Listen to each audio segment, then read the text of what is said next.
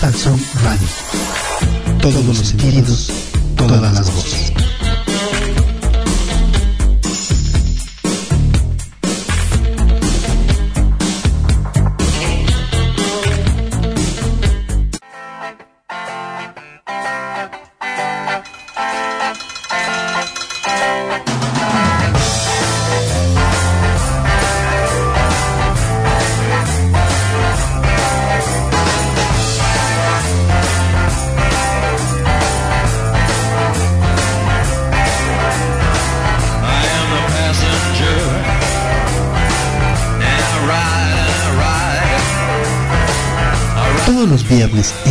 De las 22 horas, te invitamos a emprender un viaje a través de la música, la literatura y la cultura.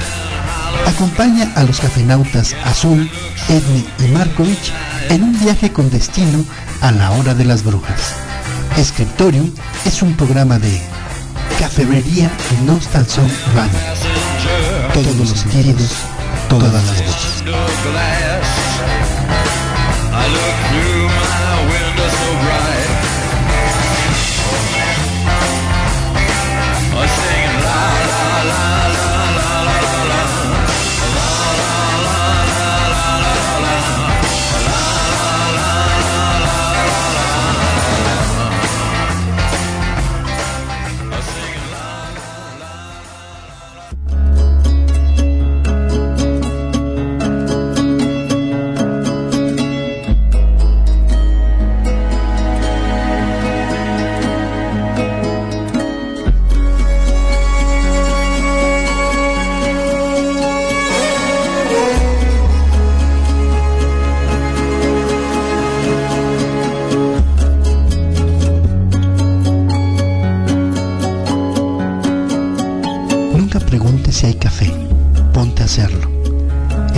Café para los demás merece el paraíso. El café sana toda herida, acalla todo lamento. El café borra el dolor sin atenuar el placer, otorga por igual fortaleza y sabiduría. Cuando el café humea, los ángeles bailan. En los restos del café contenido en una taza no está escrito nuestro destino, sino la jubilosa expectativa de volver a llenarla. El que esté libre de café que tire la primera cucharada. El café hace al hombre más locuaz, mas no por ello menos reflexivo. Le proporciona ingenio y agudeza. Beber café es beberse el universo de un sorbo. El café, la noche oscura del alma. Nunca digas de este café no beberé. Cuando huelas el café de tu vecina, toca su puerta. No presumas saberlo todo hasta que no hayas probado una taza de café. Bebe y deja beber en una taza de café encomiendo mi espíritu. Yo soy yo y mi café. Y si no puedo salvarlo a él, ¿cómo puedo salvarme a mí mismo? Cada grano de café esconde una historia de amor, una pasión oculta. Bienvenidos, esto es Scriptorium, un programa de Cafetería Nostalson Radio. Todos, los sentidos, todas las voces.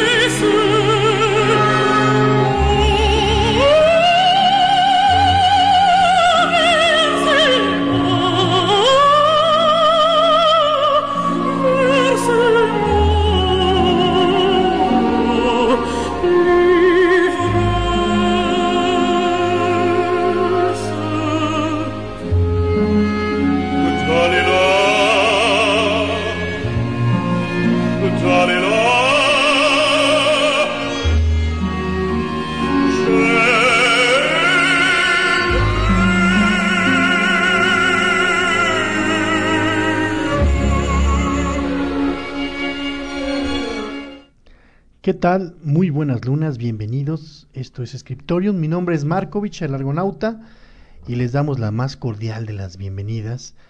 Y pues lo que sucedió ayer en Culiacán, eh, miren, lamentablemente llevamos años con un narcoestado, eh, llevamos años que la economía de este país se mueve a través de, en gran parte, del lavado de dinero. Y lo que hoy amanece en las redes sociales, pues con una serie de expertos, tanto en seguridad pública como en estrategia militar, y, algo que, que nos hace partícipes de este tipo de eventos, pues es el que desde las redes sociales, y no nos vamos a cansar de decirlo aquí, desde la comodidad que nos dan las redes sociales, desde la comodidad que nos da el privilegio de estar en las redes sociales, siempre va a ser muy fácil criticar, ya sea el gobierno en turno, al gobierno que estuvo, inclusive a los que van a estar. Lo que vivimos ayer fue lamentable, fue eh, pues una falta de Estado de Derecho, por supuesto, por donde ustedes le quieran ver, pero sí nos pudimos dar cuenta realmente dónde, dónde está el gran peso de mando en este país. Y, y no hay más. Ayer una estrategia fallida, una estrategia mal planeada, pues nos deja como país en un ridículo. Aunque por un lado, algunos especialistas te mencionan, entre ellos Eduardo Boscaglia, que fue una buena decisión para evitar que se esparciera más sangre de la que se ha esparcido en este país desde que Calderón decidió pues lanzar la guerra contra el narco. Y simplemente hay que hacer un poco de historia, un poco de historia para saber dónde, dónde estamos ubicados y en qué momento el Estado de Derecho se perdió desde que eh, todo esto se fue transformando, desde que los narcos tuvieron el poder de pagar campañas, desde el día en que los narcos tuvieron el poder de elegir presidentes municipales, gobernadores, diputados e inclusive pues presidentes. Eh, es un duro golpe, por supuesto, para la, el gobierno de Andrés Manuel. Por supuesto, por donde ustedes le quieran ver, no hay nada que se pueda defender, más con aquella desafortunada declaración de Andrés Manuel y su fuchihuacala y su vamos a acusar a estos con sus abuelitas y sus mamás. Pues no, lamentablemente esa es la realidad de, de nuestro país. Les digo, lo, lo, más fácil, pues cualquiera lo hacemos, es pues volvernos expertos y, y, y criticar.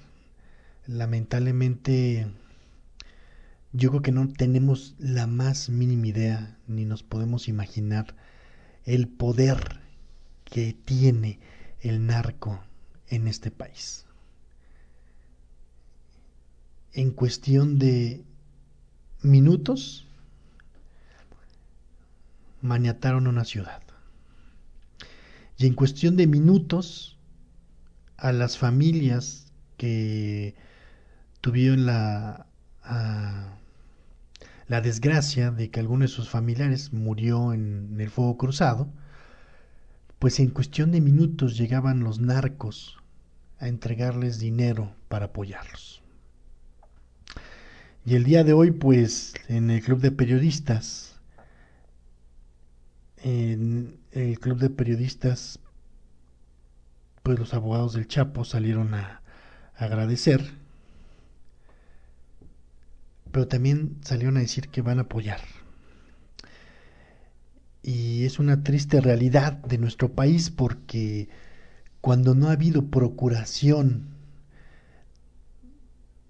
en cuestión social por parte del Estado, de ningún gobierno,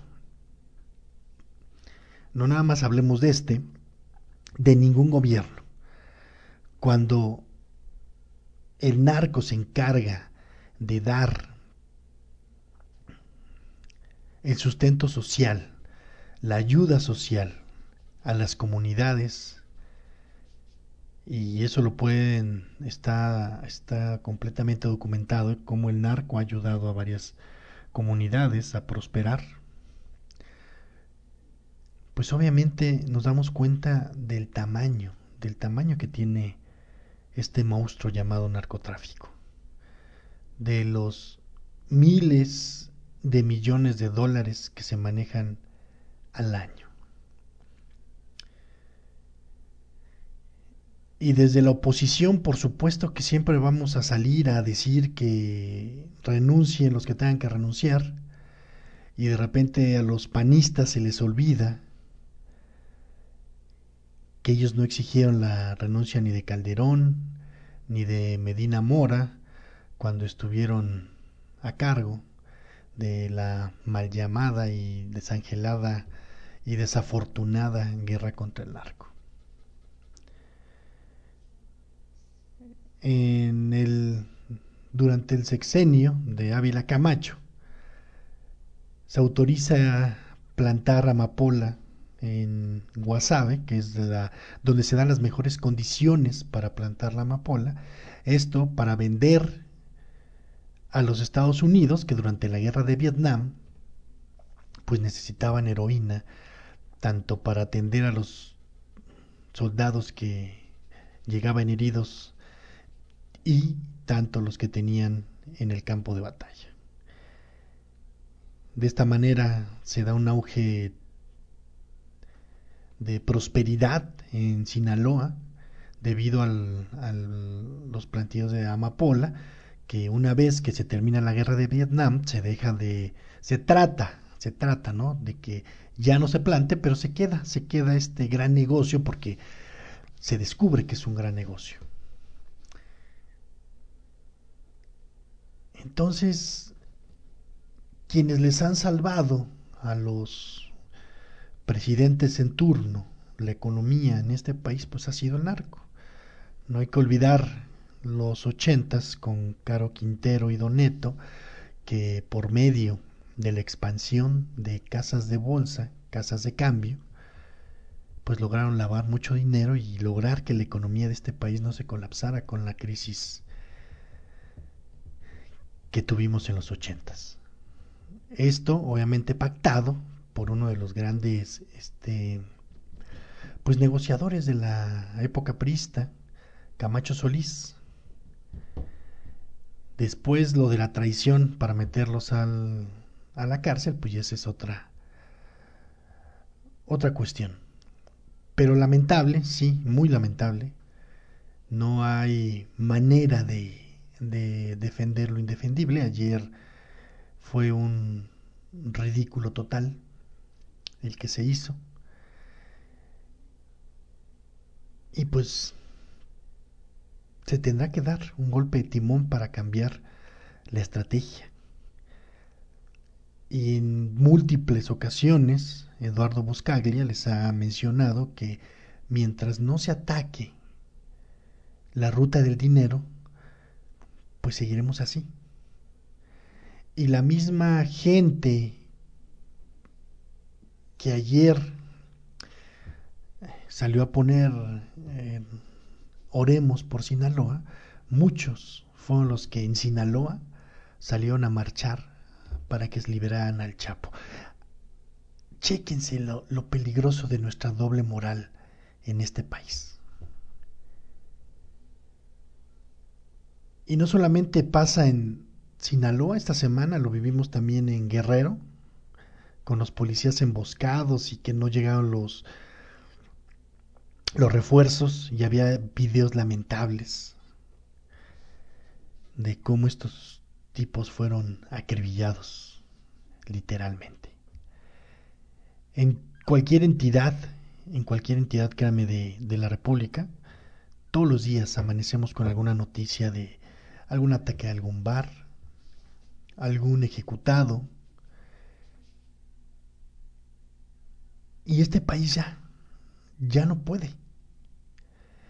Y cualquier gobierno, ya sea este o el que sigue, mientras no tengan una estrategia clara de cómo combatir al narco, más allá de utilizar la fuerza, o nuestros legisladores se dan por fin la oportunidad de legislar y legalizar algunas drogas, las cosas van a seguir así, van a seguir empeorando. No es un panorama alentador, pero así, así las cosas en, en nuestro país. Y volvemos a lo mismo, les digo yo, o al menos en este espacio nos hemos dedicado a mencionar que la bondad de las redes sociales que nos convierten en juez y parte, que nos convierten en, en expertos en política, en estrategia militar, en, en todo. Pero por otro lado también hay un grupo muy fuerte en este país que también mueve mucho dinero, que están muy felices con lo que está pasando.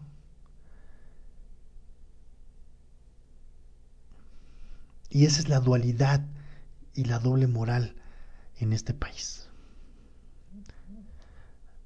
Esta noche, mis queridos cafenautas, vamos a disfrutar a Los Lobos, una banda emblemática de rock eh, chicano, este, integrada en su gran mayoría por hermanos, y pues que traen una influencia muy fuerte de rock and roll, Tex-Mex, country, eh, folk, rhythm and blues y cumbia por ahí traen este los lobos que no son muy conocidos en, en la escena musical comercial quizá en la escena comercial lo musical comercial los conocemos más porque fueron los que participaron e, y, le, dieron voz al actor de La Bamba. Entonces cuando nos remitimos, nos, nos enfocamos en los lobos, nos vamos a, a remitir a, a los a La Bamba. Entonces, yo creo que ya más o menos ubican a los lobos. Pero hoy vamos a disfrutar, vamos a disfrutar los lobos, vamos a tratar de hacer hedonismo, porque lo que pasó ayer, híjole, yo sé que no se va a olvidar, pero sí hay mucho que reflexionar, créanme, hay mucho que reflexionar. Y el gobierno tiene mucho por hacer. Entonces, para que ubiquen a los lobos, pues les vamos a poner la siguiente canción. 22 horas con 20 minutos, tiempo del centro de la República. Vamos a tener también la cápsula de nuestra querida Edna Aguirre, que hoy nos va a leer un texto de Carmen Aristegui, refiriéndose a esto del, del veto que la FIFA quiere imponer a México por el grito de puto en los estadios, y es un análisis muy interesante que nos va a compartir nuestra querida Edme Aguirre. Sin más, bienvenidos y bienvenidas. Comenzamos.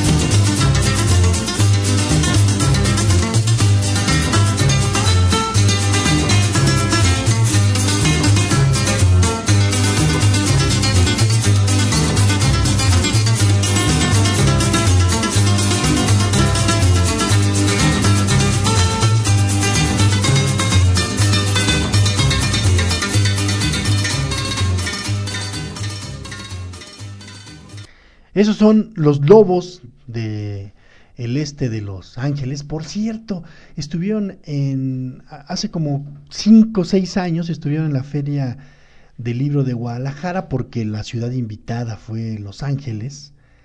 Y pues por allá estuvieron los lobos en un concierto gratuito que fue espectacular. Tuvimos la oportunidad de, de, verlos.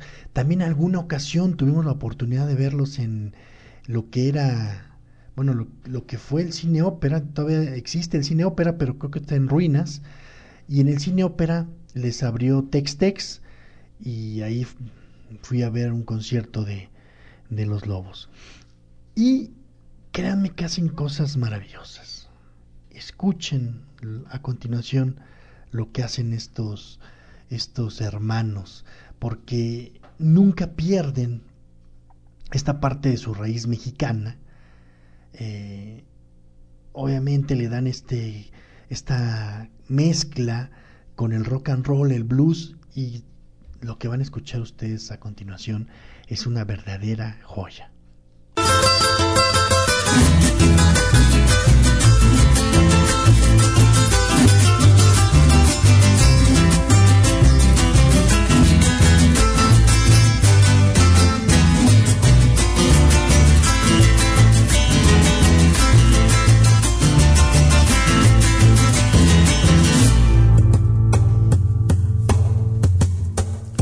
Sé cómo decirte, no sé cómo explicarte que aquí no hay remedio de lo que siento yo, de lo que siento yo. La luna me dice una cosa, las estrellas me dicen otra esta triste canción, esta triste canción. Los besos que me diste, mi amor, son los que me están matando. Ya mis lágrimas se están secando con mi pistola, mi corazón. Siempre paso la vida con la pistola y el corazón.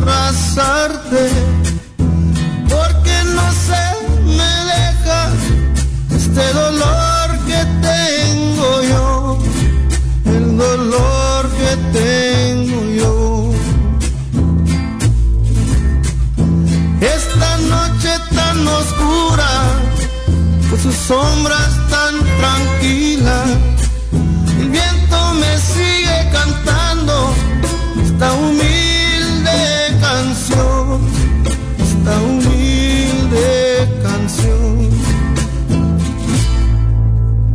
Los besos que me diste, mi amor, son los que me están matando. Me están secando con mi pistola, mi corazón.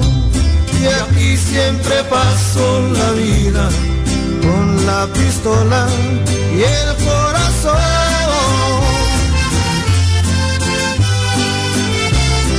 Con la pistola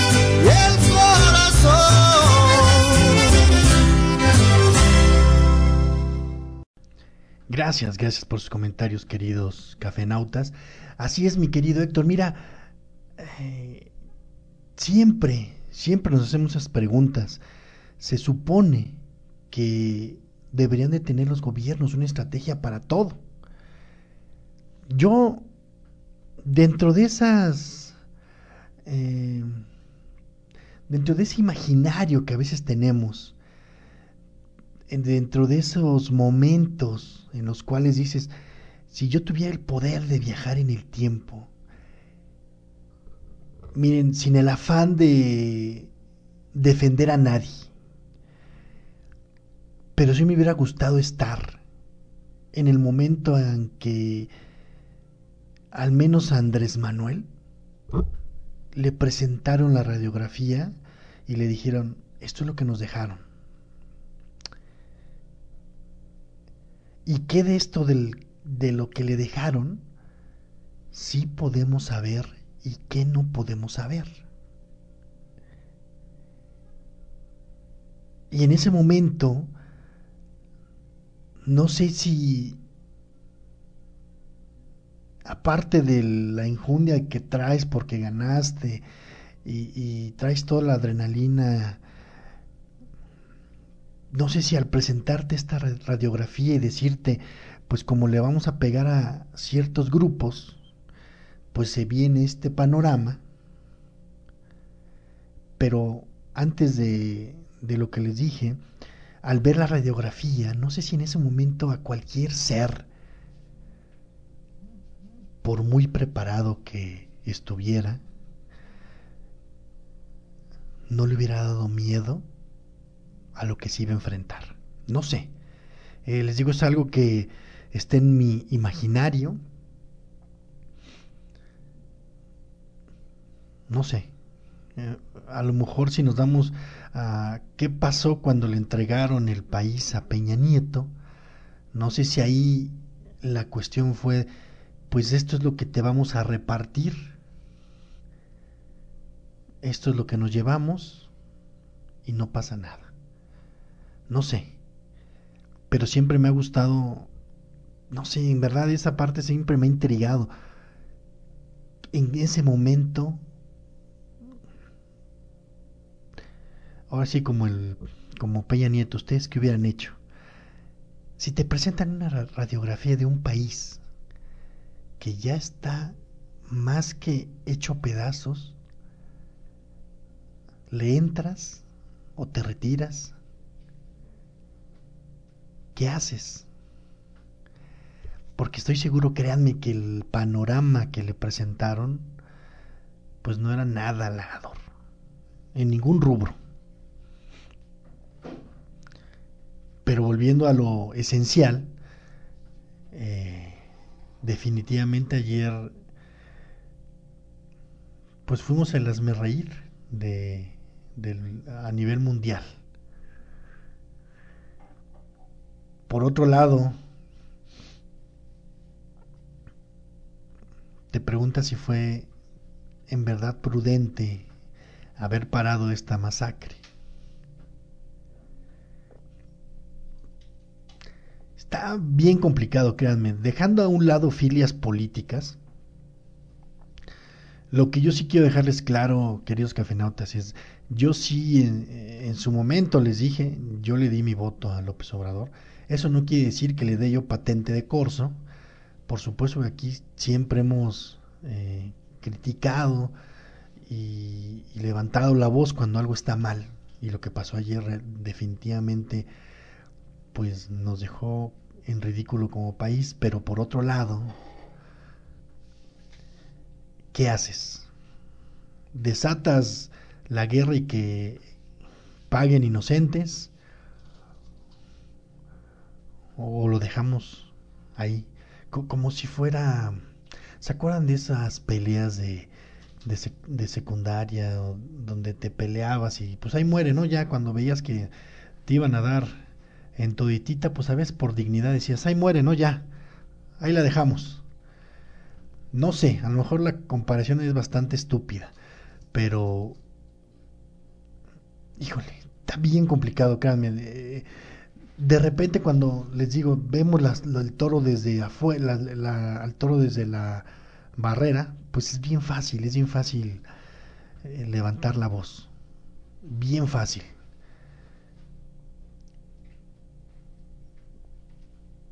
pero de alguna manera toda esta descomposición social pues tiene un contexto muy fuerte, ¿no? El, gobierno, el gobierno abandonó a, la, a las clases desfavorecidas.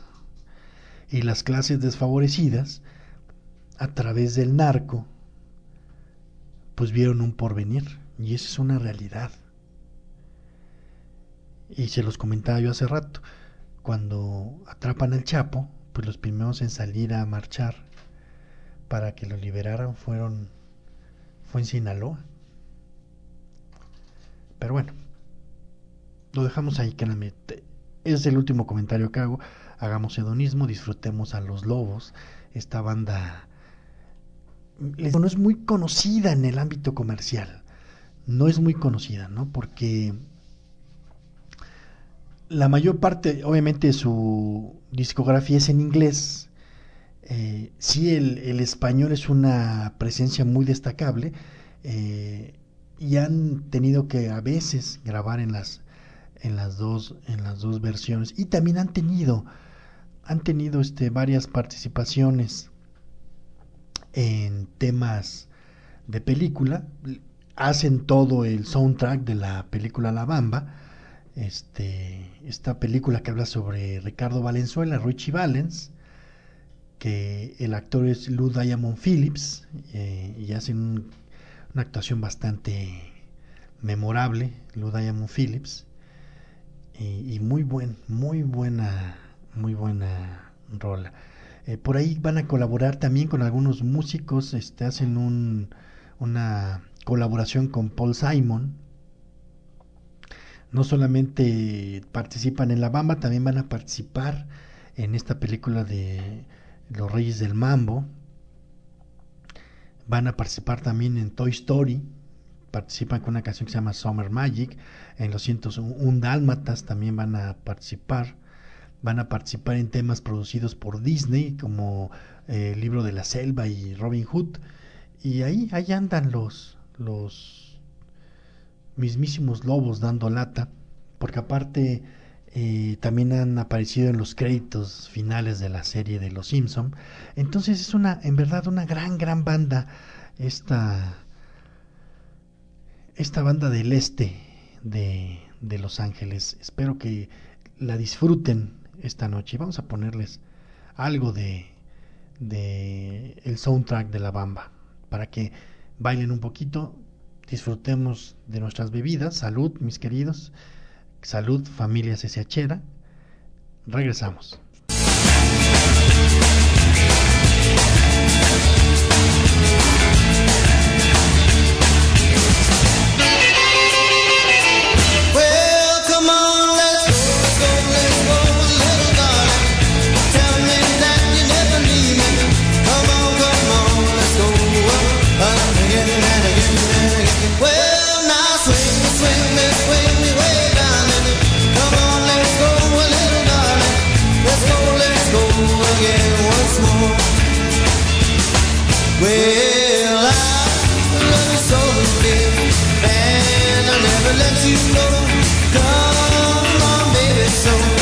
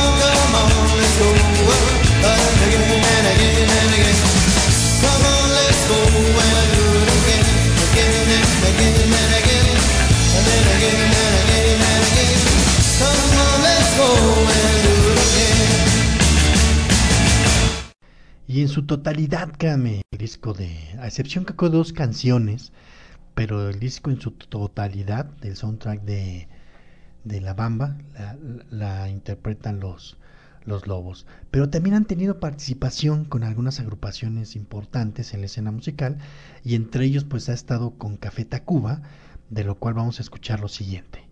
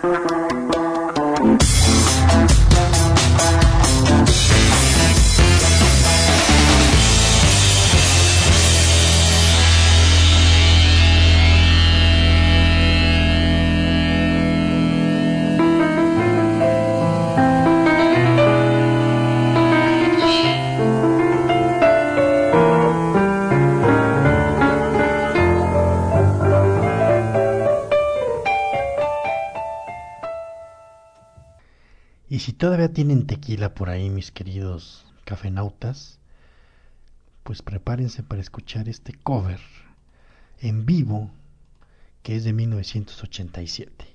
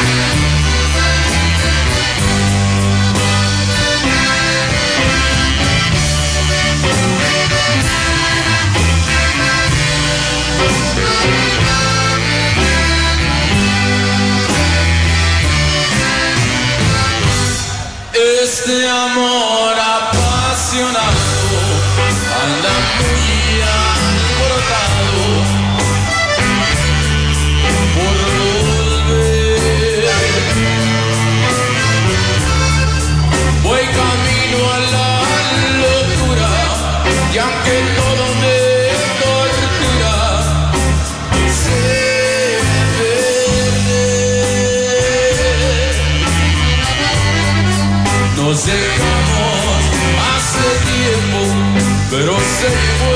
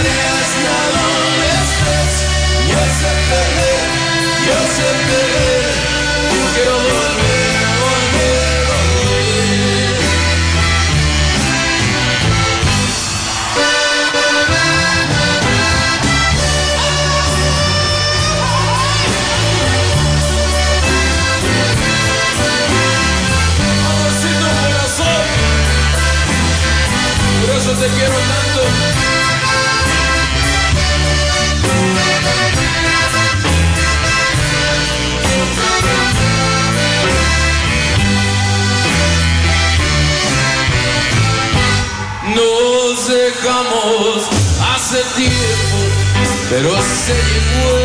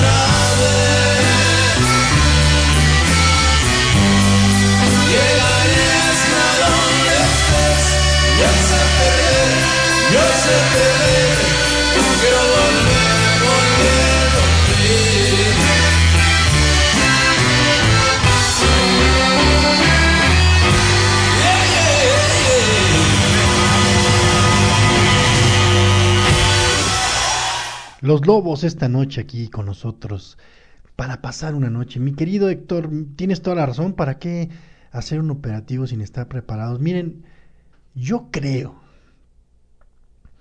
que el golpe querían darlo para que si salía todo bien, pues quienes quedaran como los héroes de la película, dijera, dijeran acá en Puebla, con, para que quedaran como los héroes de la película la Guardia Nacional.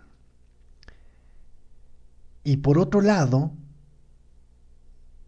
como lo hemos visto, no solamente este gobierno, todos los gobiernos siempre han tenido una, eh, llámenle sumisión hacia el vecino del norte, pues era así como darle otro regalo, como se lo dio en su momento el gobierno de Peña Nieto, darle su regalo a Donald Trump, que aparte no solo le beneficiaba al, al gobierno mexicano el haber eh, hecho esta captura, haces esta captura, se le das todo el crédito a la Guardia Nacional, quedas bien en, en el ámbito político y social, mandas extraditado a este chaval a Estados Unidos, le das un regalo a Donald Trump, que aparte le vas a ayudar para que gane las elecciones del 2020. Pero lamentablemente todo le salió mal. Y luego vas y te metes a la matriz del cártel del Pacífico, pues desde un inicio, cuando prepararon todo esto, seguramente no auguraba nada bueno. Nada bueno. Y ayer quienes demostraron tener el brazo muy fuerte, sobre todo en organización, porque había un, hay un video que está circulando en las redes sociales donde un sicario le advierte a la gente en un restaurante que se salgan, que se vayan a sus casas a, a resguardarse, porque venían ya refuerzos de Guasave, de los Mochis y de Mazatlán. De ese nivel. Pero volvemos al, punto, ¿no? Créeme que no me gustaría estar en los zapatos de del presidente en turno. Híjole, ¿qué haces? Ahora, Miren, si, algo, algo, nos debe de quedar claro en este, en este país, ningún gobierno nos tiene contentos. Que si alguien le declaró la guerra al narco sin una estrategia clara, pues ya vimos el resultado. Que si alguien hizo otra estrategia, ahí está el resultado. Y esta estrategia de abrazos y, no balazos. Y, volvemos al punto. Qué desafortunadas declaraciones de Andrés Manuel al decir que fue Chihuahua y los iba a acusar con sus mamás. Híjole. Miren, queridos cafenautas, nosotros somos privilegiados podemos tener deudas, podemos tener problemas emocionales, pero estoy seguro que nunca hemos pasado lo que es realmente la carencia. Híjole, estoy seguro que nunca hemos pasado hambre. Hambre me refiero a a, que no sabes qué vas a comer mañana. Y no sabes si comiste hoy. Y todas estas familias que fueron beneficiadas, ya sea por estar en una esquina y avisar si iba a llegar la policía, ser halcón, ya sea si por ser sicario, por prestar tu campo para que plantaran amapola, marihuana. Entonces, marihuana, híjole, y eso te dio prosperidad, y eso te aseguró el tener algo que llevarte a la boca, algo que darle de comer a tus hijos, darle que vestir. Porque me imagino, bueno, no quiero ni imaginar, la verdad es que no, no, no, no lo podemos imaginar, quédame somos privilegiados. No me imagino en verdad a un padre angustiado porque tienes seis hijos, cinco hijos y no tienen qué comer.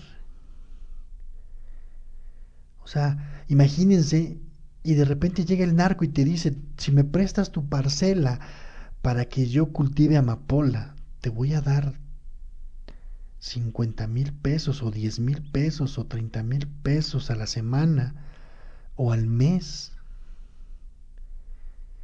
Y si en tu vida has visto mil pesos juntos, imagínense lo que el narco ha representado para estas personas.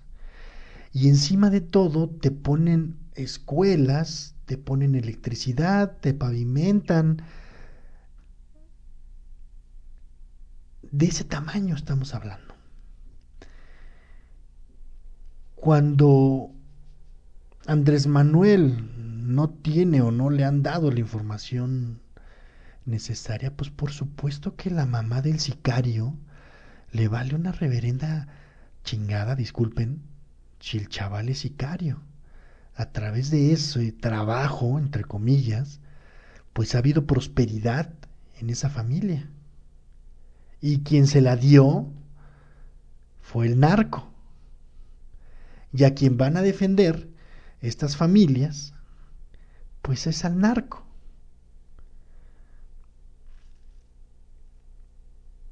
Y de repente llegas a la matriz del cártel del Pacífico y le tocas al hijo del Chapo, lo queramos o no, el Chapo es una leyenda en este país y a nivel mundial, pues ayer todos salieron a defender al patrón y venían refuerzos. Si te vas a meter a la matriz del cártel del Pacífico, pues hazte una buena estrategia. Vete bien preparado.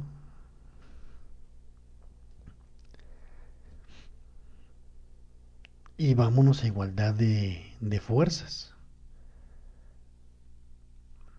No nada más llegar así, aunque por ahí hay otra versión de que el secretario de Seguridad de Sinaloa, pues les puso un 4 a los hijos del Chapo. Quirino Ordaz Coppel no la lleva muy bien en, en Culiacán, no le ha ido bien al gobernador. A todos les convenía un golpe de esta naturaleza. Pero si les quisieron poner un 4 si los quisieron traicionar sin una estrategia previa y lamentablemente sin el apoyo de la de la DEA, de la CIA o el FBI, porque cuando atraparon al, al Chapo, pues quienes lo atraparon fueron estos tipos, a través de la inteligencia norteamericana. Y pasó lo mismo con Beltrán Leiva. Entonces, parte de la uh, falta de experiencia para gobernar, pues aquí lo estamos viendo. Y entonces, si a eso le sumamos que no eres el más querido para muchos en, esta, en este país, pues ya les diste más material. híjole, créame, aquí no se trata de defender a nadie. A nadie.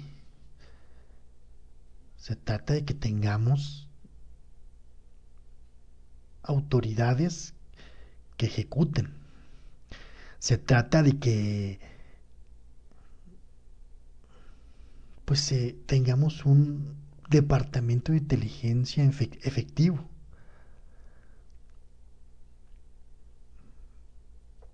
Pero bueno, todo, todo lo que hacemos en este país a nivel político nos sale mal. Nos sale absolutamente mal. Híjole, que a mí es un tema muy, muy escabroso. Y acá en Puebla y en cualquier lugar de donde ustedes nos escuchen, estoy seguro que diario hay alguno ejecutado, diario hay un secuestro, diario hay violaciones. Híjole. Y como país nos hemos vuelto insensibles. Ya es normal. Y nuestros políticos utilizan esa normalidad para dar sus declaraciones. Sánchez Cordero con lo de Guerrero dijo, pues todos los días pasa esto. No. ¿Qué van a hacer para evitar que siga pasando esto todos los días? ¿Qué van a hacer? Y de este lado, como ciudadanos, ¿cuál es nuestra responsabilidad para que también eso deje de pasar?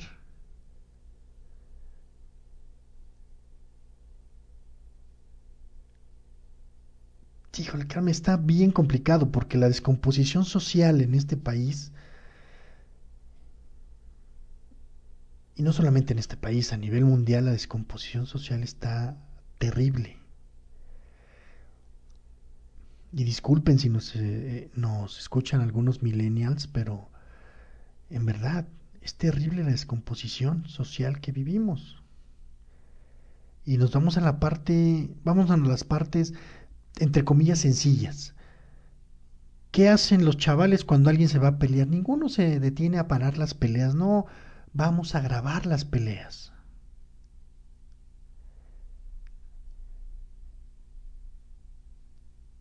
Este, ah, el día de hoy, lamentablemente, sale a la luz una, un video de una violación en Londres. Y al terminar de violar a la chica, los tipos estos se estrechan la mano, se echan así la palmana de dame los cinco, lo logramos. Y si ya vieron la película del Joker, tiene muchas lecturas. Y no sé si ustedes salieron del cine preguntándose cuántos jokers hay a mi lado. Y si se van a la lectura social, es terrible. Es terrible y, y, y más que sentir una animadversión por el personaje, sientes mucha empatía. Y sientes mucha empatía por todo lo que vive.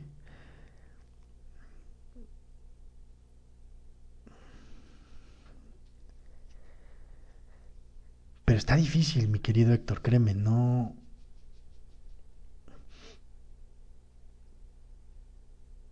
Tendríamos, créanme, que yo que para entender lo que pasó ayer en Sinaloa, tendríamos que estar allá. Como pasó hace mucho tiempo en Tamaulipas, o se acuerdan cuando agarran al Mencho en Guadalajara, que al final el gobernador panista Cárdenas, creo que era el que estaba en ese entonces, pues deciden liberar al Mencho porque más de 40 horas, si no me equivoco, pues duró allí los, enfrentamientos. ¿Cómo atacar al narco? ¿Cómo? ¿Cómo? Híjole, ¿cómo quitarle los tentáculos a este monstruo que el mismo gobierno creó? ¿Cómo quitarle esto? O sea, lo dejaron crecer porque les convenía, porque obtuvieron mucho dinero. Porque el narco de repente decidió quién tenía que estar en las presidencias municipales, en las gubernaturas, en las legislaturas y como presidentes. ¿Cómo paras este monstruo que tú dejaste crecer, que tú lo creaste? Porque tú le abriste la puerta para que este país pues sea un narcoestado. Vamos a escuchar la cápsula de nuestra querida Edme Aguirre.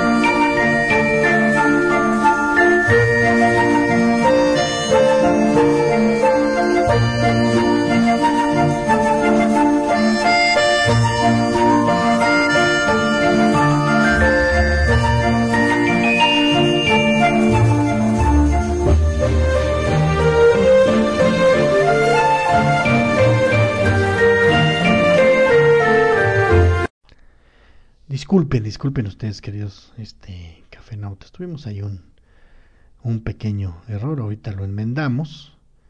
No se preocupen porque está muy buena la cápsula de nuestra querida Edme Aguirre. Híjole, Lupita, mira, no creo, no creo que la, la película del Joker como tal vaya a desatar algo así de esa magnitud como lo vimos en la película. No, no, no, no, mira, el comentario más va más enfocado hacia la cuestión del hartazgo. ¿Cuántas, y, lo ves en la película, el cuate este dependía de la del servicio de salud este, este estatal y necesitaba una medicina para poder controlar esta, esta cuestión de, de, la risa eh, que, descomunal que emitía el personaje y para sus cuadros de depresión. Y la parte donde la, la chica le dice, no tenemos, no tenemos el medicamento porque hubieron recortes no tenemos los, los medicamentos. ¿Cuántas, cuántas eh,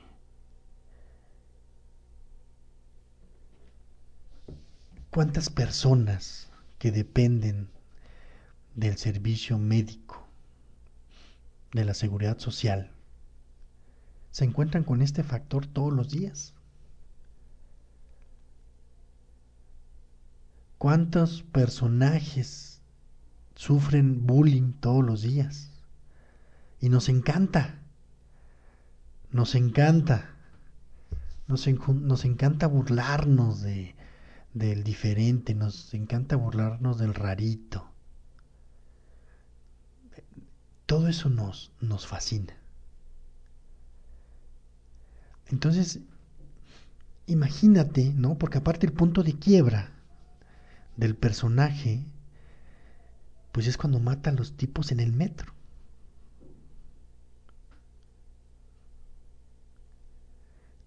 En verdad imagínense cuántas personas en este, no solamente en este país, cuántas personas a nivel mundial viven esto todos los días.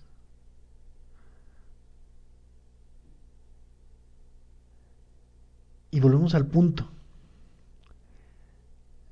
los que tenemos acceso a Internet, los que tenemos acceso a, a la información, los que tenemos un trabajo, somos privilegiados, créanme, en este sistema, en este país. Posiblemente porque a lo mejor algunos nos identifiquemos más porque creemos que somos fifís y otros volvemos y decimos, me identifico más porque soy Chairo, pero la cuestión es esa.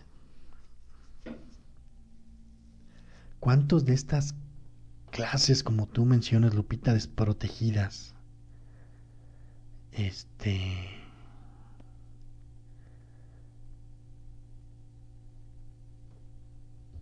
viven todos los días esto? no todos tienen la oportunidad de llevar a sus hijos, a sus familiares o inclusive ellos mismos a pagar un buen médico. ¿Cuántos de los que, de los que estamos escuchando vamos a, a la seguridad social? ¿Cuántos ocupamos el seguro social? Más que para las incapacidades. Son temas bien, bien complejos, créanme, pero... Ah, híjole, ahí están.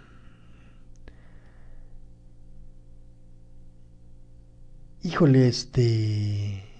Edme, mire, el avispero lo movieron hace mucho tiempo. El avispero lo movió Calderón. El avispero lo agitó Calderón. Y durante muchos años los gobiernos priistas y los panistas pues protegieron al narco. Y muchos de los que están ahora y muchos de los que están ahora, pues también le dieron este esta esta bandera y le abrieron las puertas al, al narco para que fuera así. Ayer lamentablemente pues no había una estrategia. No la había. Quisieron dar un golpe de suerte, nada más. Vamos a escuchar un poquito de los lobos en lo que arreglamos lo de la cápsula de nuestra querida Edme Aguirre.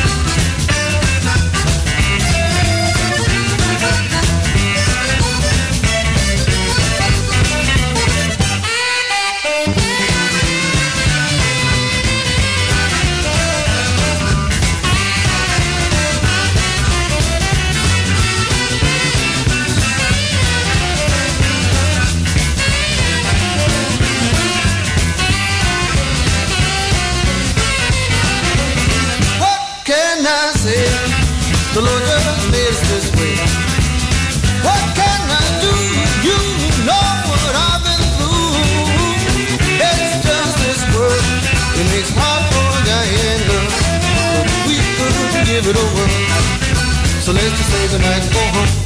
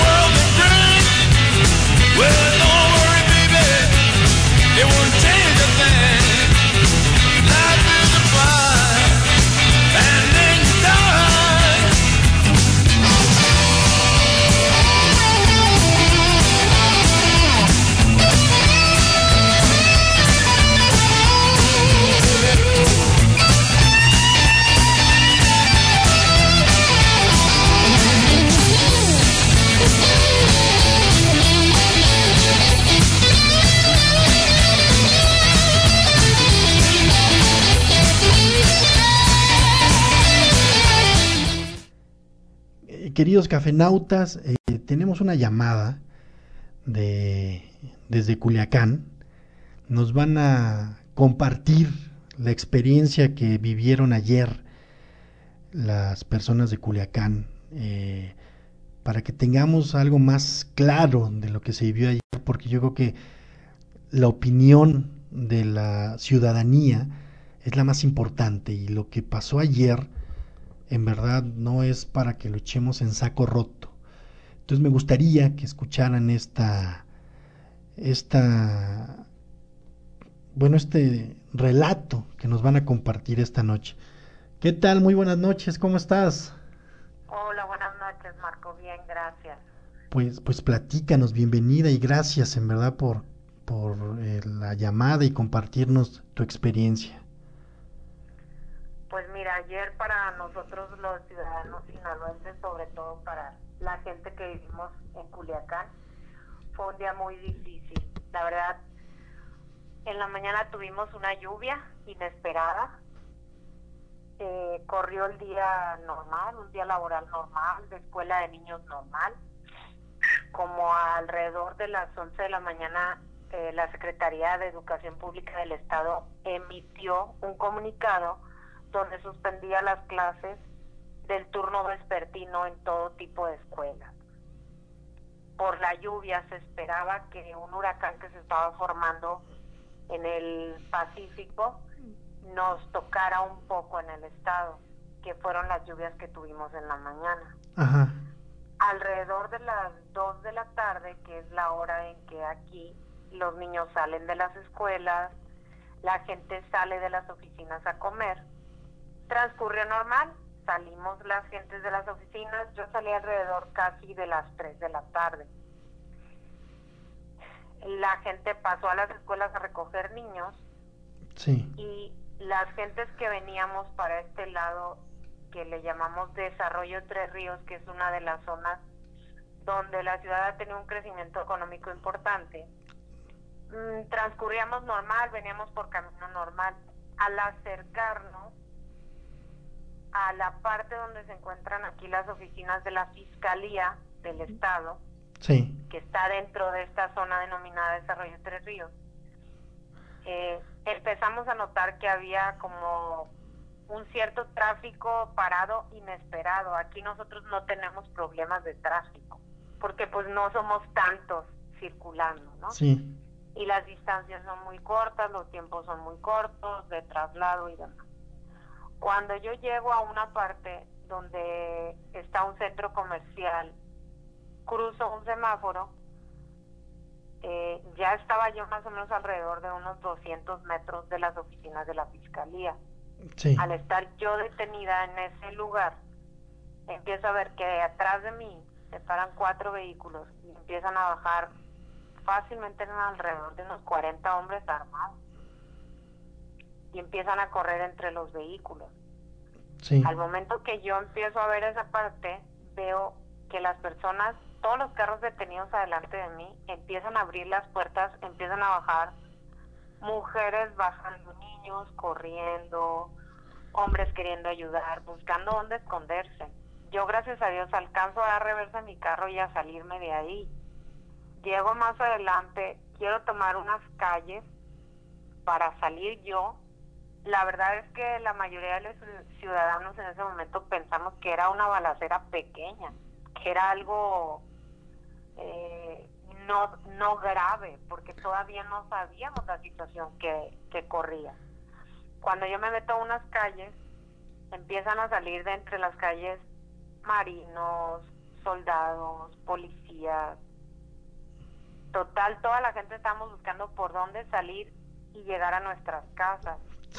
Yo la verdad buscaba la manera de rodear para llegar a mi casa, pero cuando ya iba camino a mi casa, yo le marco a uno de mis hermanos y me dice, yo estoy con mi familia en un restaurante. Le dije, no te salgas de ahí porque hay una balacera muy fuerte cerca de casa. Y en ese momento que cuelgo el teléfono, me marca mi papá y me dice, no te acerques a la casa, los balazos están hasta acá. Cuando cuando ya le vuelvo a marcar a mi hermano y le digo que lo voy a alcanzar en el restaurante, literal, yo creo que logré llegar al restaurante, bajarme del carro. En cuanto yo entré al restaurante, los balazos empezaron hacia ese lado de la ciudad. Realmente ayer fuimos víctimas de la delincuencia, pero por toda la ciudad. O sea, los balazos fueron por toda la ciudad. Yo estuvimos alrededor de unas cinco horas en la bodega de alimentos del restaurante entre eh, señores de la tercera edad, niños, mujeres embarazadas. Una señora tuvo una crisis nerviosa muy fuerte. Ver correr eh, a través de los vidrios del restaurante a los hombres armados, los marinos, oír balas, o sea, era, la verdad era impresionante porque era algo que nosotros no lo habíamos vivido. O sea, sí tenemos aquí balaceras o cuestiones de ese tipo, pero la verdad es que nunca son a este grado ni en esta zona, casi siempre son a las orillas. Sí. Entonces, el hecho de estar tanto tiempo, escuchar tanta bala, ver tantos automóviles quemados por todos lados, pues era ya llamar la atención de todos. Cuando a través de las redes sociales, de los teléfonos y demás, se empieza a decir que habían agarrado un narcotraficante, dicen nombres, más nombres, que habían matado, que esto, que el otro. La verdad que fue cuando más temor empezamos a sentir, porque si, si la realidad era como la estábamos pintando nosotros en las redes sociales, esto no se iba a terminar. Entonces, eh, fue desesperante para todos los ciudadanos porque literal todos estábamos dispersos en diferentes lugares, eran muy pocas las gentes que habían alcanzado a llegar a sus casas y a estar en sus casas.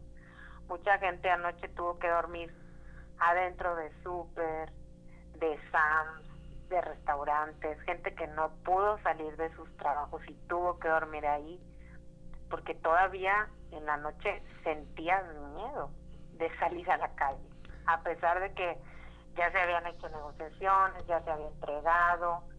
Fue impresionante cómo los mismos pistoleros estaban rodeando la novena zona militar que para nosotros, pues los soldados es un lugar impenetrable. Y la verdad es que los tenían atrincherados, porque yo creo que teníamos alrededor de unos 500 pistoleros dispersos por todo Culiacán con mejores armas que los policías estatales, que los federales, que los militares. Lo que sí nos dimos cuenta y teníamos muy claro los ciudadanos es que ellos, el objetivo no era dañar a los ciudadanos, el objetivo era dañar a las autoridades, porque todo el tiempo hubo lugares donde los mismos pistoleros entraron y le dijeron a la gente que si querían salir, era el momento de salir. Y casi casi les daban un croquis de por dónde manejar para llegar a donde iban. Sí. Que porque se iba a poner más pesado. Entonces, eh, ayer fue un día donde realmente el narcotráfico rebasó la seguridad del Estado. O sea, el Estado lo tomó con las manos amarradas porque realmente el operativo que se hizo ayer nunca se coordinó con gobierno del estado de Sinaloa, nunca. Gobierno del estado nunca supo que esto iba a suceder. La forma en la que se hizo el operativo, eh, la manera en que se llegó a detener a esta persona no fue la correcta, porque llegaron a un lugar público lleno de gente, todo lo hicieron sin una estrategia, sin una planeación, sin tener a los elementos suficientes para evitar que sucediera esta guerra que se dio anoche. Horrible todavía el día de hoy levantarte y, y pasar por las calles y ver todavía vehículos quemados, todavía cuerpos que no habían levantado, gente buscando a su familia, o sea, la verdad sí fue algo muy duro muy, muy duro. Y más decepcionante fue hoy, para los ciudadanos del estado de Sinaloa escuchar las respuestas del presidente. O sea, realmente nos dolió mucho que al final del día el presidente, todo el trabajo que se ha hecho a través del gobierno del estado para que Sinaloa limpiara un poquito esa imagen a nivel internacional de violencia, narcotráfico, toda esa estructura que se había realizado en un trabajo en conjunto entre gobierno del Estado y ciudadanos, ayer y hoy el presidente la echó a la basura. Otra vez volvemos a ser un Estado en semáforo rojo a nivel internacional, donde el turismo va a dejar de venir, donde nuestra economía otra vez va al piso, o sea, tenemos un problema muy fuerte como Estado otra vez. Entonces, no sé al final qué decisión irán a tomar las autoridades, lo que les corresponde, pero a nosotros como sinaloenses, uno, hoy tenemos mucho pánico de andar en la calle. Hoy para nosotros la ciudad fue muerta porque el comercio no abrió, muy poca gente salió a trabajar. O sea, nosotros estimamos que nuestro nuestro Culiacán vuelva a volver a tener vida más o menos a mitad de la próxima semana. estamos hablando de cinco o seis días más. Sí, más o menos, más o menos, porque realmente la gente tuvo mucho miedo. La gente, la gente vivió cosas que nunca se lo esperó. O sea, tú nunca deseas que tus hijos vean una situación así. Entonces ayer los niños hacían preguntas y cómo les explicas lo que está sucediendo afuera. ¿Cómo entretienes a un niño dentro de una bodega, de un restaurante lleno de alimentos y le dices, ¿qué estás haciendo ahí? O sea, el niño voltea y te pregunta, ¿qué hacemos aquí? ¿Por qué no podemos salir? Y estás oyendo que afuera se está acabando la ciudad. Entonces, la verdad, el, el pánico, el miedo a, a los ciudadanos nos va a quedar por ejemplo, ayer a las 7 de la tarde no había nadie en la calle. Hoy yo te puedo decir que ahorita sales a la calle y estás solo, cuando Culiacán es una ciudad que tiene vida todo el día. Sí, sí, definitivamente. Mira, yo he ido en algunas ocasiones a Culiacán y obviamente cuando vas por primera vez a Culiacán, pues vas con este estigma de que vas a encontrar balaceras por todos lados equivocadamente y con la ignorancia, ¿no? Que, pero cuando llegas a Culiacán, y como tú lo mencionas, es una ciudad que tiene mucha vida. Y es una ciudad muy, muy pequeña que la puedes recorrer muy rápido. Y en la noche, y ya hay mucha vida en la noche. Sí, aparte es una ciudad que tiene mucho que ofrecerte. Los sinaloenses somos mujeres y hombres de trabajo, gente sincera, eh, somos buenas personas. Realmente en Culiacán y en Sinaloa somos más los buenos que los malos. Ese, esa es la realidad. Y somos gentes de puertas abiertas, que te vamos a recibir, que te vamos a enseñar. O sea, tenemos cosas muy buenas que ver y que conocer. No somos solamente narcotráfico, no somos solamente violencia. Y hoy volvemos a hacer esa imagen a nivel internacional. O sea, los periódicos en todo el mundo nos pintan como el estado más peligroso. Sí, exacto. ayer en la tarde-noche, el consulado de Estados Unidos ya emitía una alerta en Estados Unidos donde decía que no viniera la gente a Sinaloa. Entonces, es preocupante porque nuestra frontera más cercana es Arizona. Sí. Entonces, se nos acaba el que el turista de Arizona venga. Tenemos Mazatlán, tenemos muchas playas, hay mucha inversión turística, hay muchos programas de turismo y todo eso se va al bote de la basura.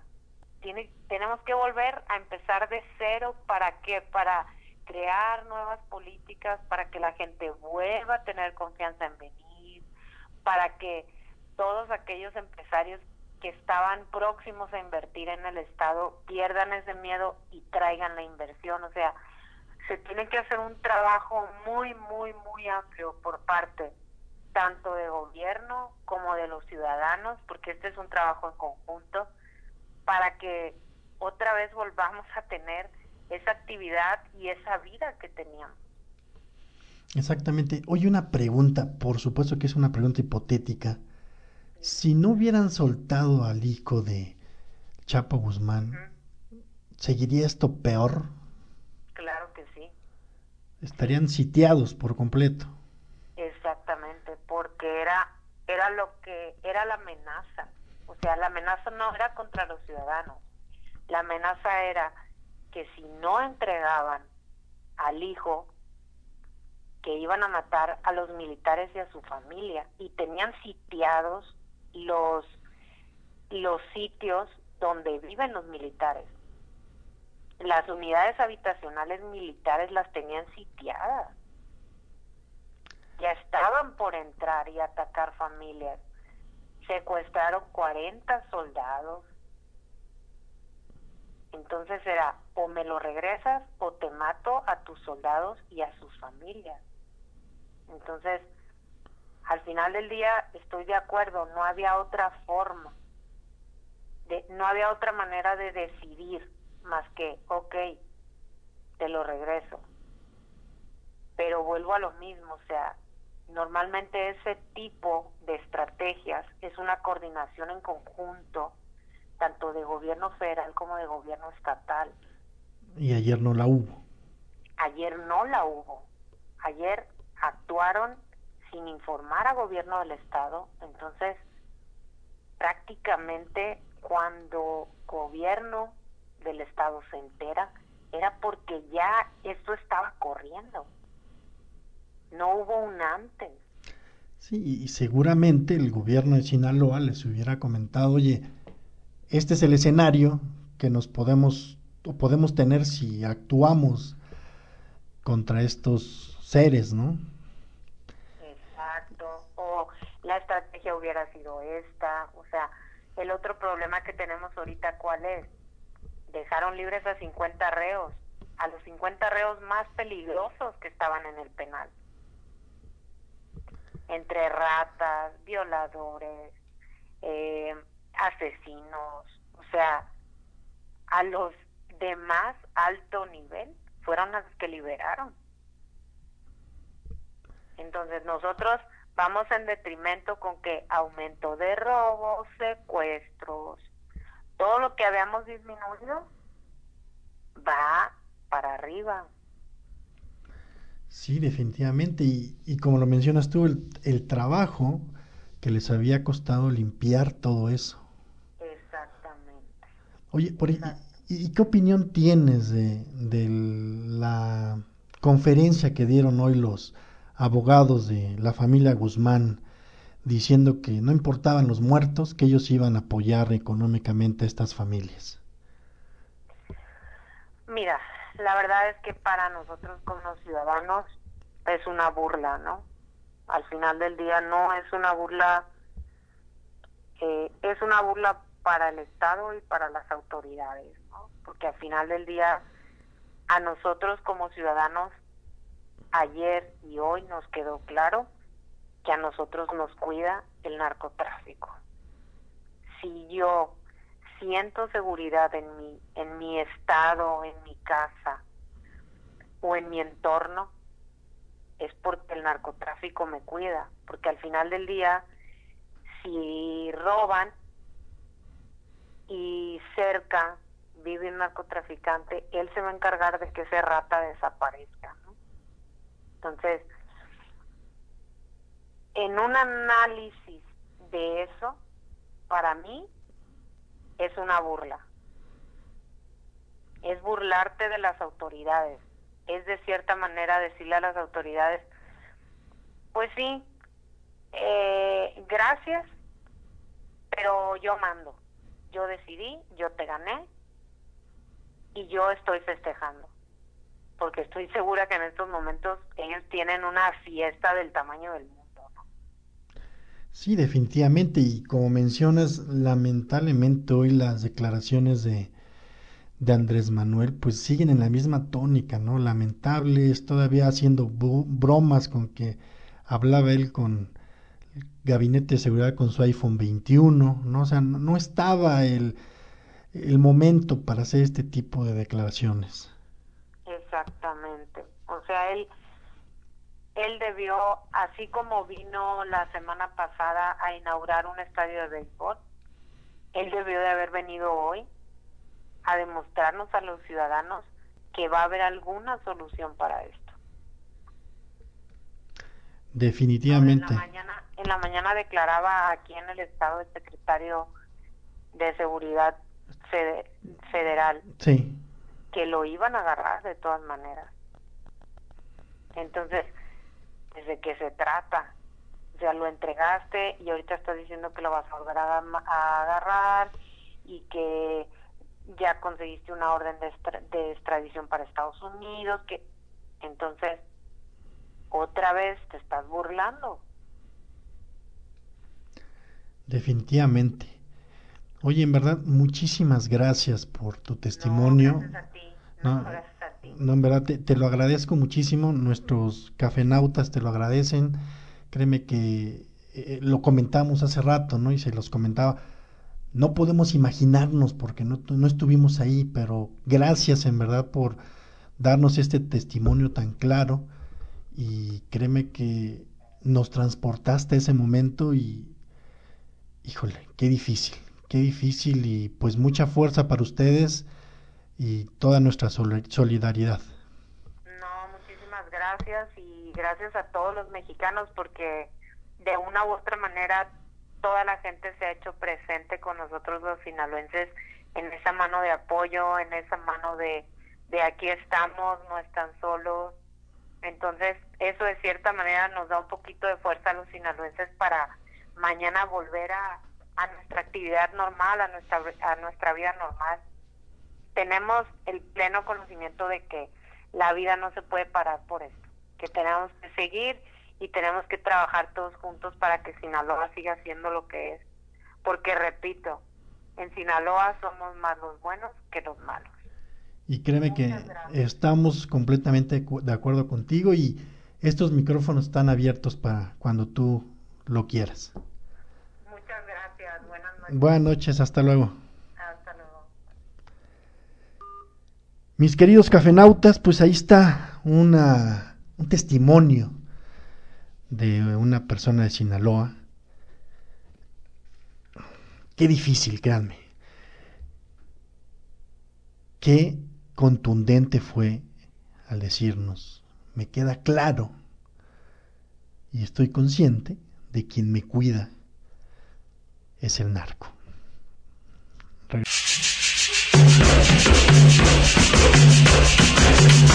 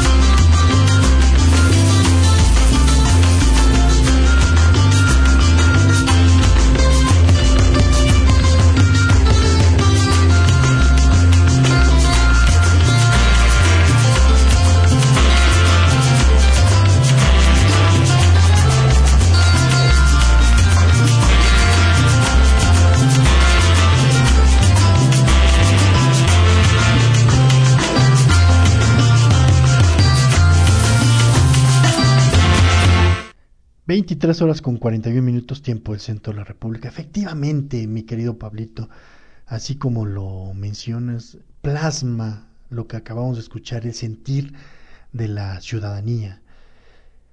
Y tiene toda la razón esta chica al mencionarnos que, pues sí, Sinaloa les costó mucho trabajo quitarse esa parte de ese estigma y ahora pues todo se va a la basura por una mala estrategia, una mala decisión, una mala o nula coordinación con el gobierno del estado, porque estoy seguro que si se coordinan con el gobierno del estado de Sinaloa, pues les advierten y les dicen, ¿sabes qué? Va a pasar esto. Va a pasar esto. Pero lamentablemente las cosas como siempre lo hacen en este país nuestras queridas autoridades, pues las hacen mal. Y tiene toda la razón esta chica. Donde tuvo que haber estado hoy Andrés Manuel era en Sinaloa. Cancelar la visita en Oaxaca y lanzarse a Sinaloa a, a dar la cara porque ayer de una manera muy displicente fue pues quienes van a dar la información es el gabinete de seguridad. Y hoy en la mañana, en lugar de iniciar abordando el tema Sinaloa, pues no, pues se le da la palabra a Murat y, y Murat pues echándole porras a la Guardia Nacional diciendo que ha bajado la delincuencia en Oaxaca, gracias a la Guardia Nacional. Y en verdad, créanme que lo que escuchamos fue impactante, tiene también muchas lecturas. No sé si en verdad lograron transportarse un segundo a ese momento encerrados en la bodega de un restaurante. Todos los que tienen hijos ¿Cómo le explicas a un niño lo que está sucediendo? Y volvemos al tema. Qué fuerte lo que nos dijo. Quien me da seguridad, quien me protege, es el narco. Qué fuerte en verdad. Regresamos.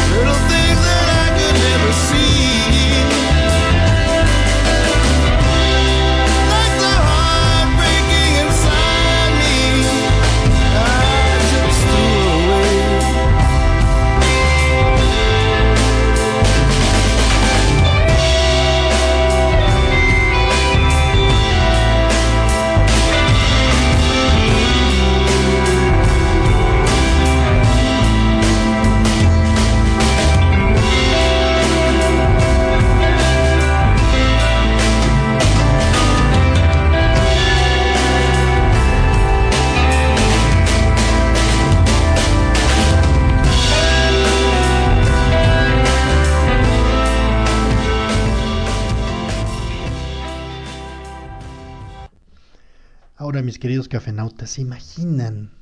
Porque hubo otra cosa muy importante que nos mencionó esta chica.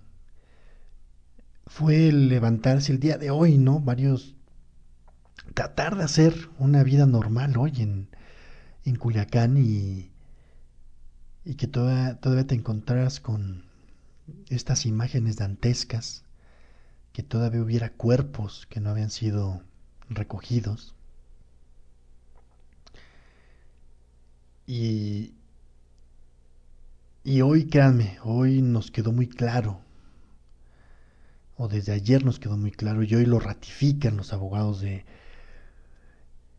del Chapo, que definitivamente esto es un narcoestado. Vamos a escuchar un poco más a los lobos y lo que sigue a continuación es una eh, colaboración que hacen con Bobby Womack. Higher thunder.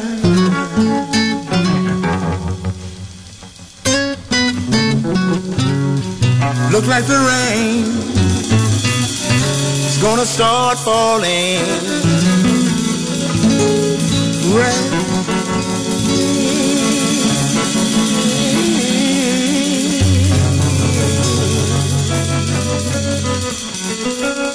Falling from the sky.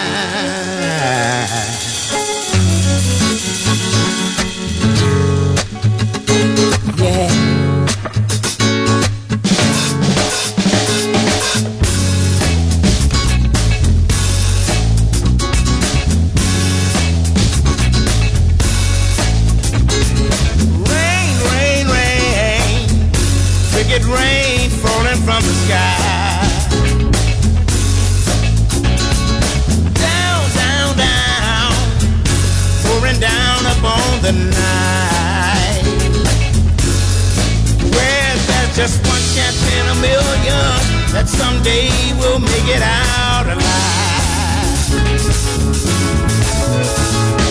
Rain, rain, rain. And he won't rain falling all the time.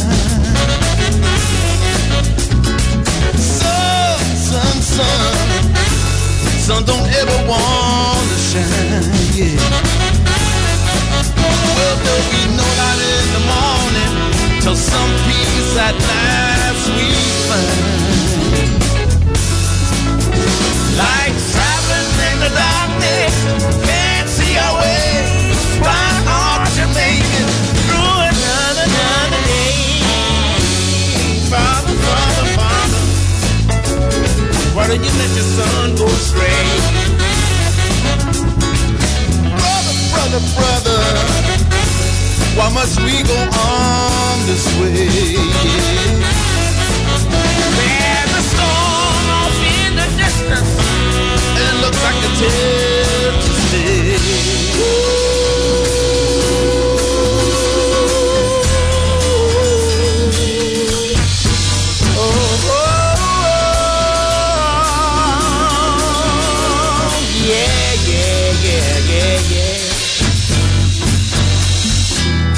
I was the third brother of five,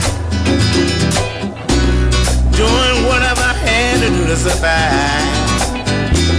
I'm not saying what I did was alright. Trying to break out of the ghetto was a day-to-day fight. Being down so long, getting up didn't cross my mind. But I knew there was a better way of life, and I was just, just, just trying to find. You don't know what you do until you put under pressure costs 110 to develop itself.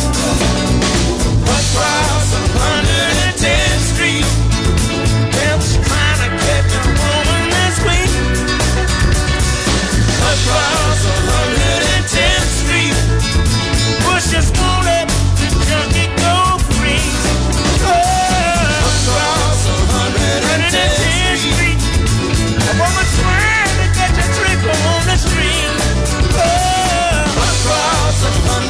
infinity.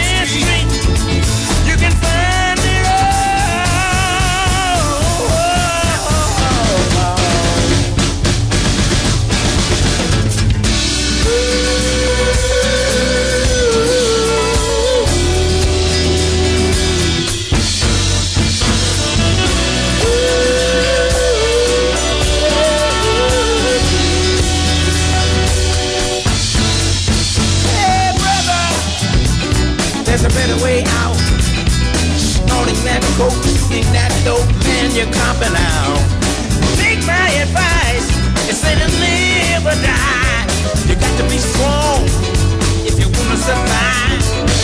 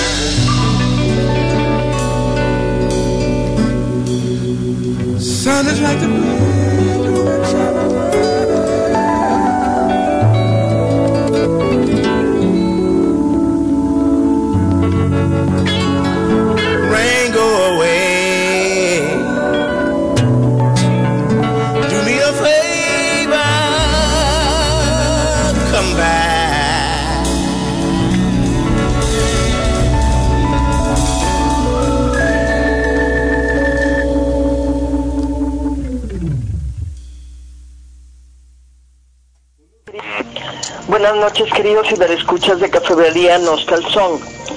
Marco, muchas gracias por el espacio que me brindas. Me llegó un texto por demás elocuente de Carmen Aristegui que deseo eh, leerles y de antemano me gustaría mucho que nos den su, su opinión y punto de vista. Es un tema álgido, voy a entrar en materia. La FIFA da ultimátum a México. Ser puto es inevitable. Va más allá de la FIFA. Le llamamos puto por cariño a nuestro mejor amigo. Le decimos puto por coraje al que pretende robarnos una mujer. Le gritamos puto al que nos hace enojar. Nos burlamos del puto al que le da miedo. Nos reímos confesando que nos vimos muy putos cuando no nos atrevimos a hacer algo. Es puto el que rompe las letras de Molotov. Es puto el que tiene suerte. Puto el que nos gana. Puto el que lo lee. En México todos somos putos, aunque sea en una de sus acepciones. Puto es sinónimo de lo que en México, de lo que el mexicano quiera. Es el equivalente a güey, pero con más confianza o más enojo. Lo usamos diario. Tanto que para la FIFA somos homofóbicos hasta con las cosas. Puto teléfono, puto balón, también con los imponderables. Puto sol, puto tráfico, puto granizo, puto desmadre. Está arraigado en nuestra cultura. Lo decimos sin pensar en un hombre penetrando a otro. Es más, a ellos no se los decimos, al menos no en su cara. Se nos ha educado para ser respetuosos cuando detectamos a un gay entre nosotros, salvo que sea nuestro amigo, porque entonces cabe. Y es posible que él también nos diga puto sin que ello implique la posibilidad de acabar en la cama. Vivimos en un país de putos. El fútbol debe estar libre de putos, de los putos protocolos que pretenden convertir el estadio en un foro económico de Davos, de los putos que se dan golpes de pecho juzgando el comportamiento de una sociedad en un estadio. Si se prohíbe decir puto, se tendría que prohibir la difamación que para el árbitro significa ser culero o ratero. También debería castigarse cuando se exige la salida de un técnico en un linchamiento público. Tendrían que prohibirse los apodos, no más negros, hobbits y piojos, no más titulares beligerantes, nunca más una guerra en la cancha, un cañonazo desde la media luna, ni una diagonal de la muerte. Si le hacemos caso a la FIFA, el fútbol tendría que estar prohibido. El mundial segrega y fomenta el nacionalismo. Miles de turistas viajan esperando que su puto país se chingue al otro. Las porras contienen violencia. Las de los mexicanos amenazaban con sangrar el culo de Neymar. Los brasileños presumen superioridad y provocan depresión en otros al mostrar la Copa del Mundo. No hace falta competir. Estemos en paz sin enfrentarnos. Dejemos de jugar porque eso genera que perdamos el estilo. No defiendo el grito de puto, que, tan que de tan repetitivo me ha terminado por parecer un puto chiste gastado. Defiendo la libertad del aficionado mientras sea inocente. El puto no es un plátano lanzado a una persona de color para hacerle ver que es un chango. El puto es el modo en que el mexicano se expresa, para saludar, para burlar, burlarse, para reír y para desafiar. Si la FIFA e Infantino escuchan eso y se imaginan con cara de horror a dos hombres teniendo sexo, es que no entienden que en México ser puto es inevitable. Saludos pinches putos. Pues sin duda es un texto fuerte, digno de analizar.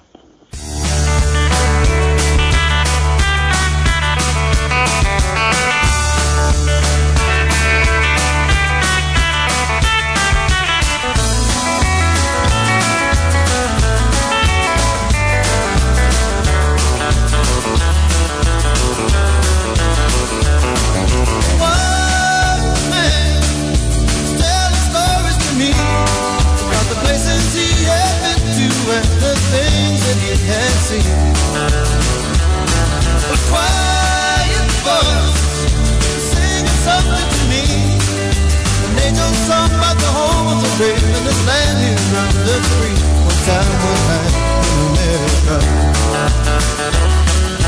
Lady dressed in white with a man she loved. Standing along the side of pickup truck. Shot rang out in the night, just when everything seemed right. Another headline written down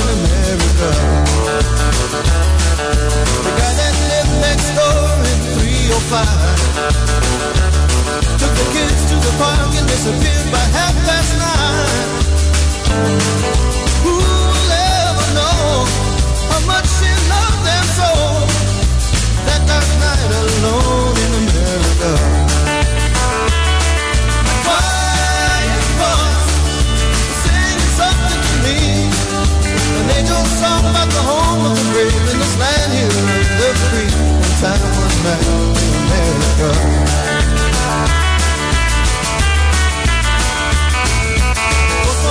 playing ball in the parking lot.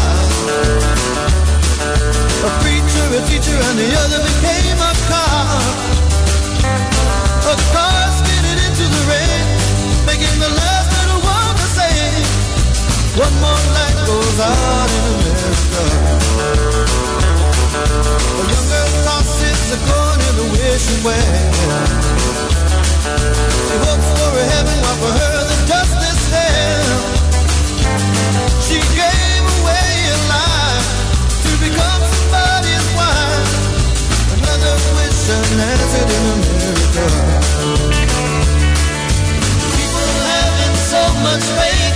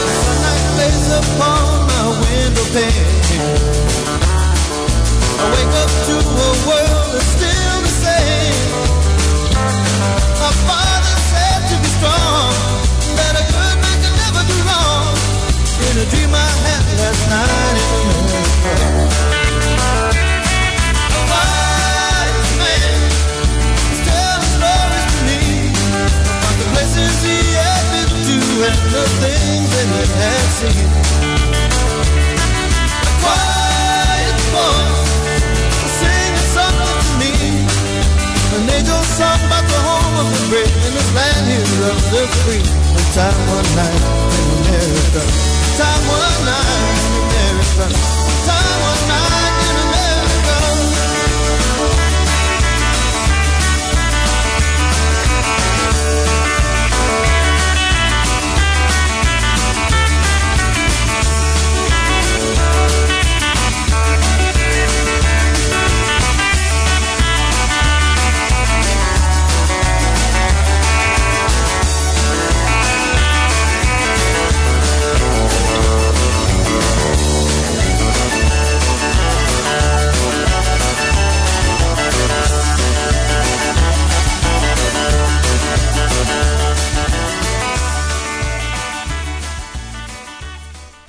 Seguramente más de uno se imaginó bailando en un antro country eh, y mientras tocan los lobos en el escenario.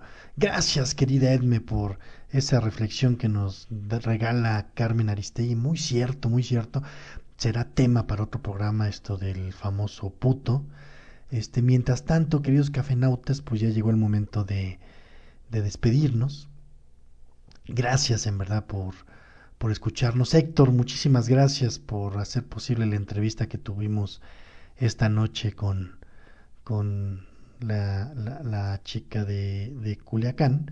No vamos a decir su nombre por, por, que, por protección, por el trabajo que ella tiene. Y en verdad, muchas, muchas gracias. Gracias también, mis queridos cafenautas, por sus comentarios. Gracias, familia SSHera, por sus comentarios.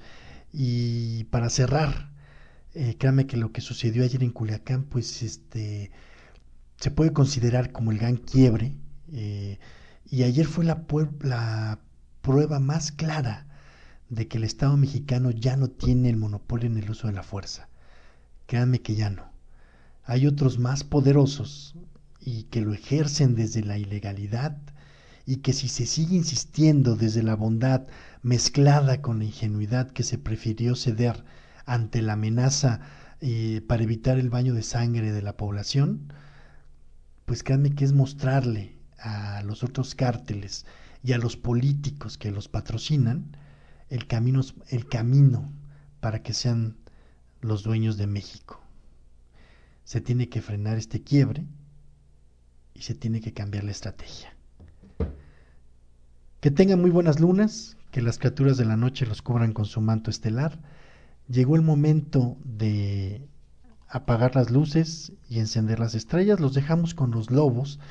Eh, no pudimos disfrutar en su totalidad a los lobos, pero había cosas más importantes que mostrarles esta noche, queridos cafenautas. Los dejamos con los lobos y una participación que tuvieron con Rubén Blades. Nos escuchamos la próxima semana. Por cierto, eh, este programa ya lo van a poder escuchar posteriormente. Lo vamos a subir a la página y lo vamos a subir a Spotify. Nos escuchamos la próxima semana. Hasta entonces.